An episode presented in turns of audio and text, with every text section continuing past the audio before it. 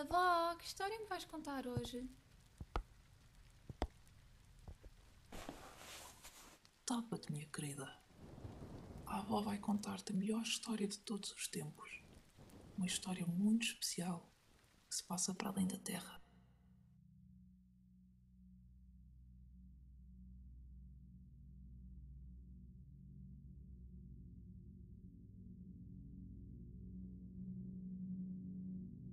Além da Terra existe muito mais. Um universo que desconhecemos. Uma forma de viver e de pensar completamente diferentes.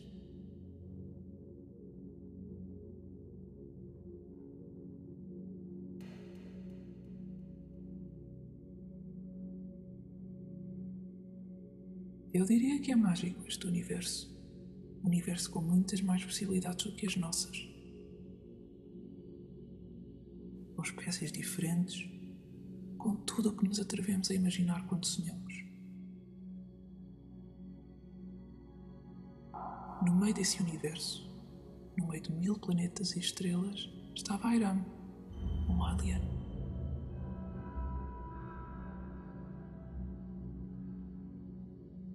Airam vivia na Lua com os seus pais, que a criaram com todo o amor.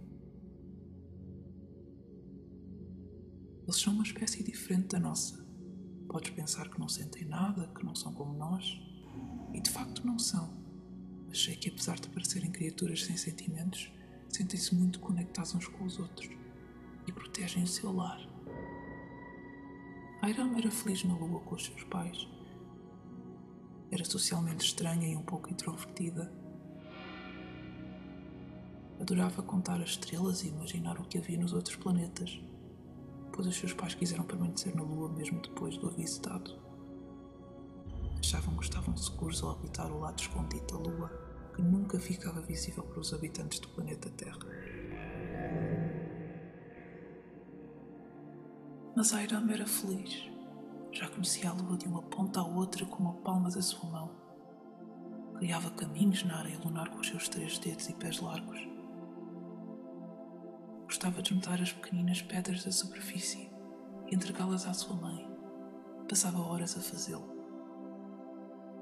Ao fim de todos os dias, a sua mãe juntava as pedras dadas pela filha e fazia-as dançar no ar, apenas com um toque, com a sua longa mão acidentada. Era-me ficava hipnotizada por aquela cena.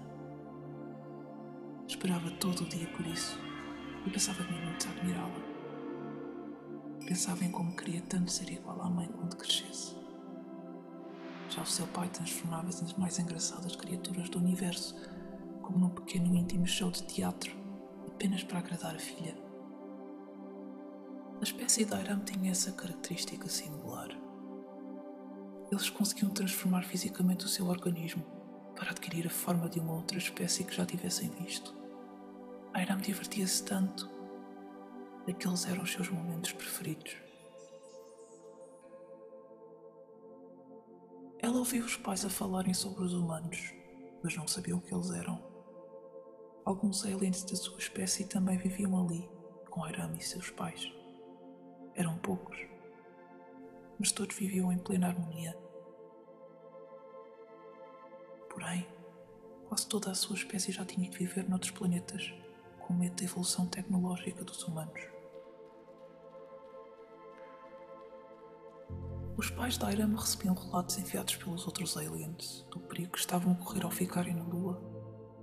Recusavam-se a abandonar o seu lar, em que os seus próprios pais cresceram Achavam que os humanos demorariam a lá chegar.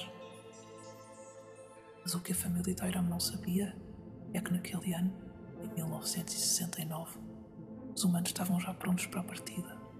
Os pais Airam não estavam preparados para o que estava para vir. 20 seconds and counting. T-minus 15 seconds. Guidance is internal. 12, 11, 10, 9. Ignition sequence start. 6, five, four, three, two, one, zero. All engine running. Liftoff. We have a liftoff. 32 minutes past the hour liftoff on Apollo 11. Tower clear. Here we got a roll program. Neil Armstrong reporting the roll and pitch program, which puts Apollo 11 on a proper heading.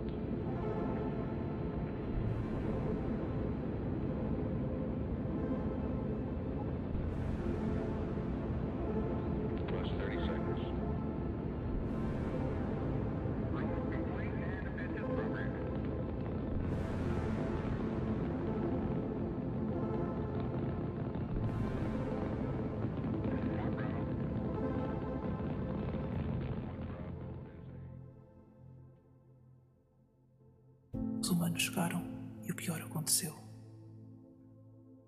Na hora de chegada dos humanos, Iron percebeu que algo ia correr mal. Estava paralisada de medo, não queria mexer-se, mas a sua mãe gritou para que corresse. Teve tempo de correr e esconder-se por detrás de uma rocha. Off the limb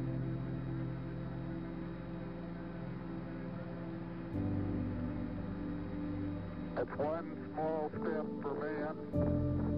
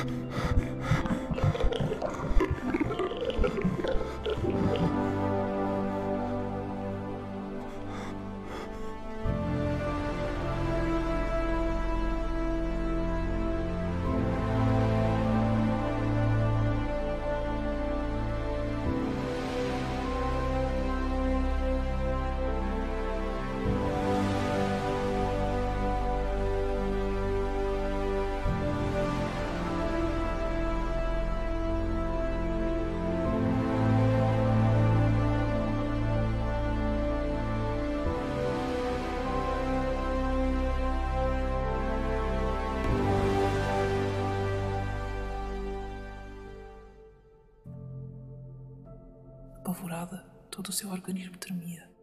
Encontrava-se em choque, mantendo-se escondida por trás da rocha. Os corpos dos seus pais estavam imóveis no chão e os cristais de identificação de cada um a perder a luz, lentamente. Os olhos de cor violeta da sua mãe aos poucos tornavam-se cinza, a perder o brilho singular.